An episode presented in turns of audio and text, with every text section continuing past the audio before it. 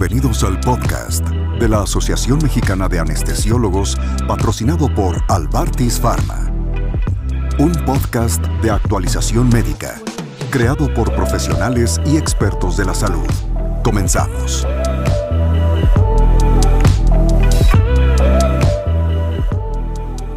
Hola, ¿cómo están? Bienvenidos a otro podcast de Albartis Pharma.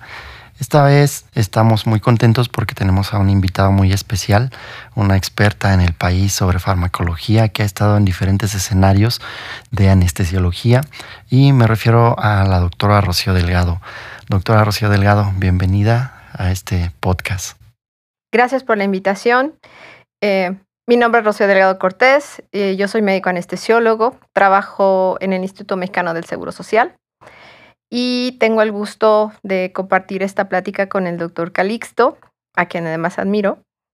Y yo les vengo a presentar algo que es un poco fuera de lo, que es en general que hablamos de la anestesiología, sino es realmente cuánto impactamos nosotros en el medio ambiente. Yo mi tema yo lo eh, quise titular como ¿Podemos hablar de anestesia verde? El impacto en el medio ambiente y en el medio laboral, que es dentro del quirófano.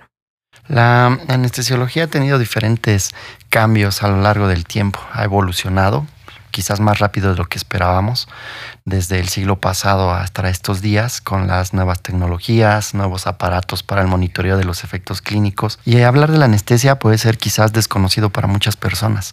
De hecho, los médicos generales que entran a hacer la residencia en anestesiología a veces no saben de qué se trata la anestesia y solamente basan su decisión en lo que vieron, en que el anestesiólogo estaba sentado todo el tiempo, probablemente en un quirófano y que no se estresaba.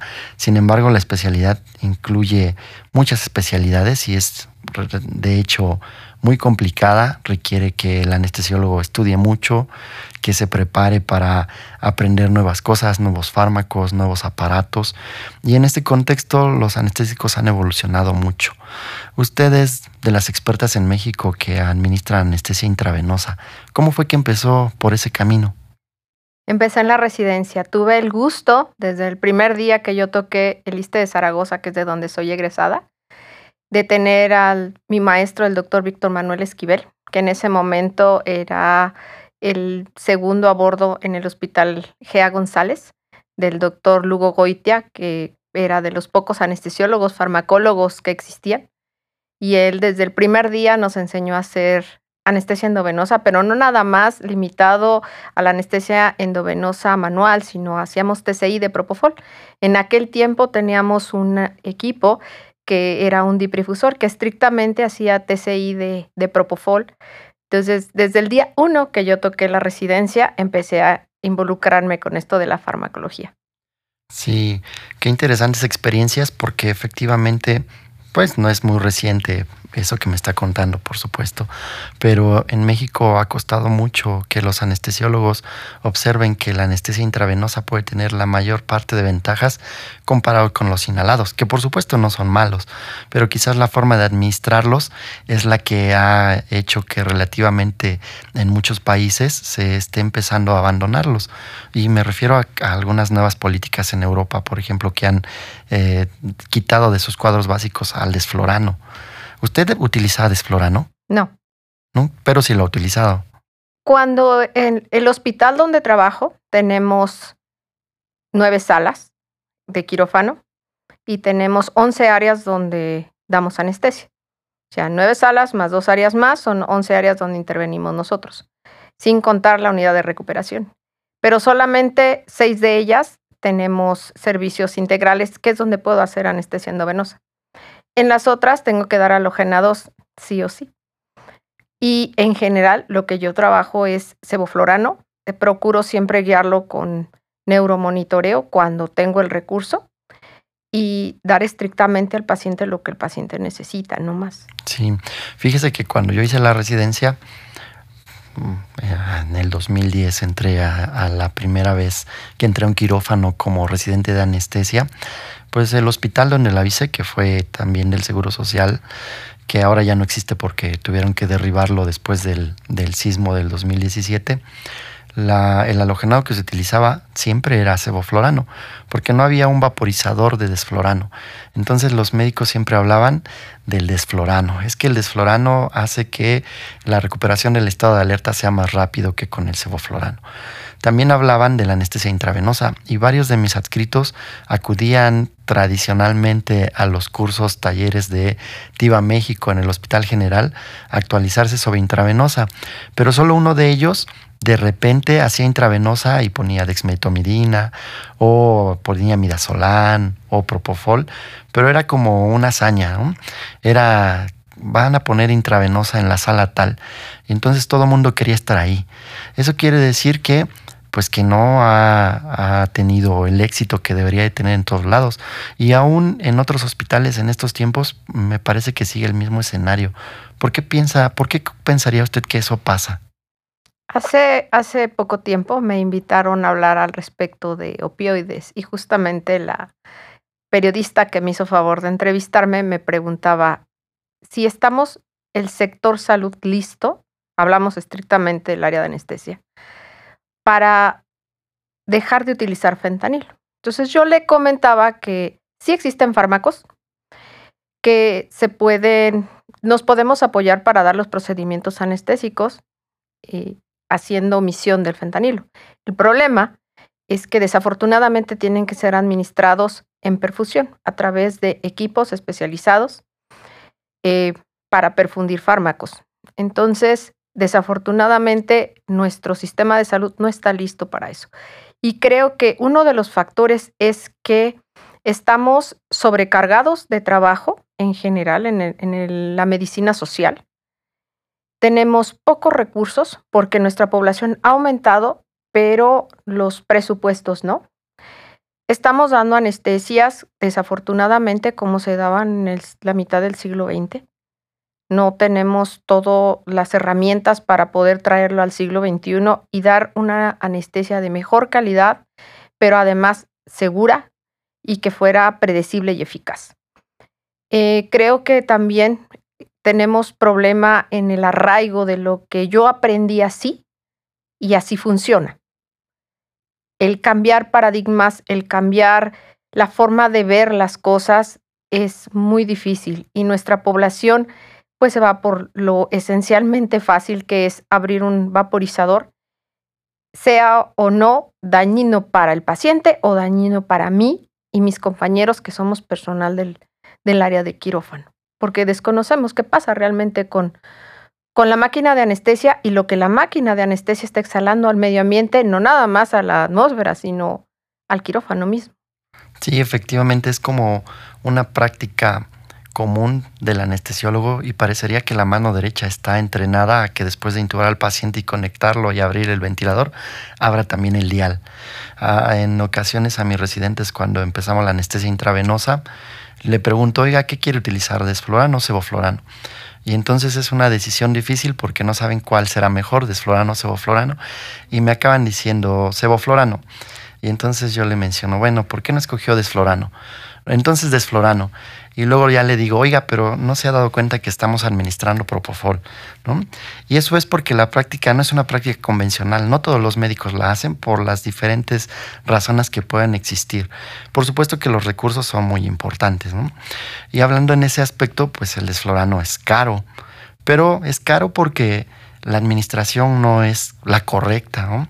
Yo me recuerdo que uno de los adscritos en la en La Raza, cuando yo estaba formándome como anestesiólogo, platicaba de que había participado en las últimas fases de estudio del ceboflorano, pero también platicaba de los flujos bajos de gas fresco. Y eso me llamó mucho la atención y entonces cuando yo pude ser adscrito, yo empecé a utilizar flujos bajos de gas fresco para el desflorano. Y entonces las cantidades de desflorano que utilizaba pues eran pequeñísimas, ¿no? Eran mínimas. Yo le decía a mis residentes, mire, puede usar un frasco de desflorano para varias cirugías prolongadas sin problema, pero la diferencia es cómo lo administra. Y lo convencional es poner litros y litros de flujo de gas fresco y bueno, no se piensa o a lo mejor no se sabe los efectos adversos de los halogenados para el personal médico, para la capa de ozono, para el calentamiento global o para el mismo paciente. Inclusive, eh, el, aquí vamos a tocar parte de una alta especialidad dentro de la anestesiología, que es la anestesia pediátrica. Si tienes que dar una anestesia con un vein, piensan que todos los halogenados tienes que aventarlos a 4 litros por minuto, 5 litros por minuto, cuando la realidad es que la mano que está ventilando al paciente es la que te va a dar la pauta si el paciente tiene o no una retención de CO2. Y por otro lado, y algo que sí me gustaría subrayar es que el tema en cuestión de seboflorano con bajos flujos se reporta al respecto de un compuesto A, se reporta situaciones con respecto a la función renal, etcétera, etcétera. Pero hay que recordar y revisar bien las cosas, porque ese compuesto A está, sí está publicado, pero está publicado en ratas, no está publicado en humanos y no se ha demostrado en humanos. Los bajos flujos no quiere decir que le vas a tener una alta retención de CO2. Creo que lo más importante es que sepas cómo ventilar a un paciente y que según la problemática y patología que traiga, la problemática que lo llevó al quirófano y la patología que traiga arrastrando de tiempo atrás, te va a dar la pauta de cómo lo tienes que ventilar, si dirigido por volumen o dirigido por presión. Y que ahí es donde tú vas a tener una adecuada oxigenación, pero también una administración óptima y eficaz de tus halogenados. Sí, esa cuestión de romper paradigmas, hay muchos paradigmas que tendríamos que romper para diferentes cuestiones, para la administración del fármaco, para decidir cuál fármaco administrar o qué cantidad del fármaco administrar. Basar la anestesia actualmente en efectos clínicos o en mecanismos moleculares o basarla en los rangos que ya están escritos en los libros y que dicen que eso funciona para toda la gente.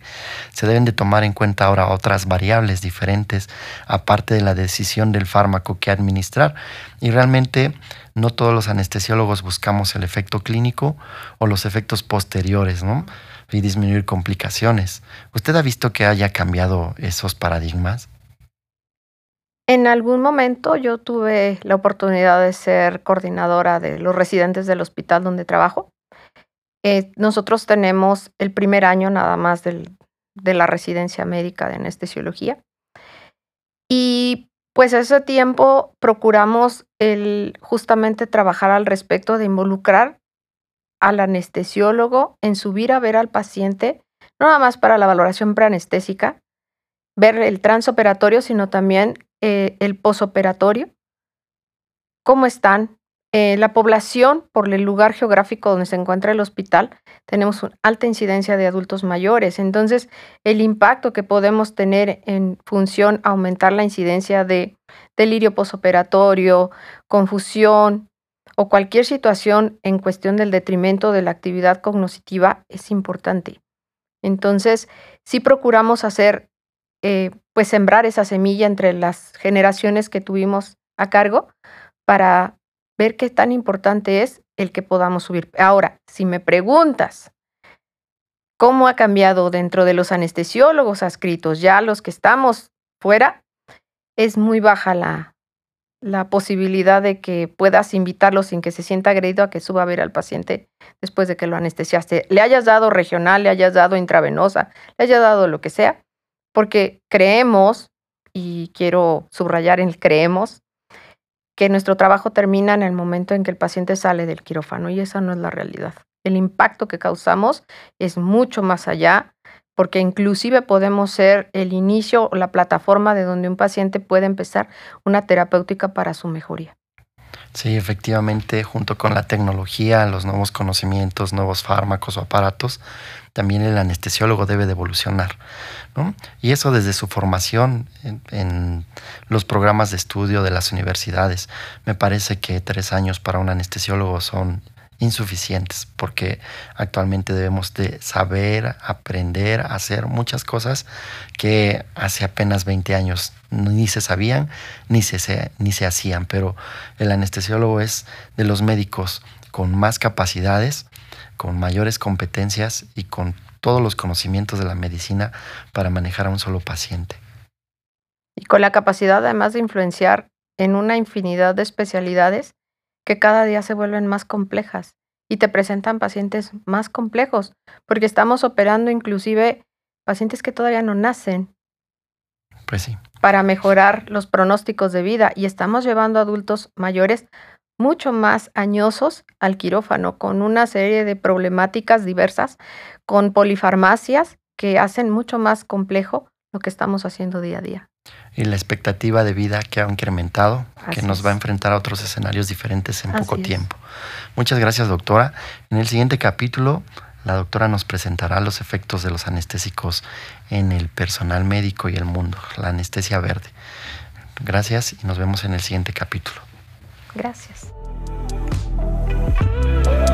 Este fue el podcast de la Asociación Mexicana de Anestesiólogos, patrocinado por Albartis Pharma, creado para la actualización médica por profesionales y expertos de la salud. No olvides descargar nuestra aplicación de las plataformas de Play Store y App Store para recibir notificaciones del próximo capítulo.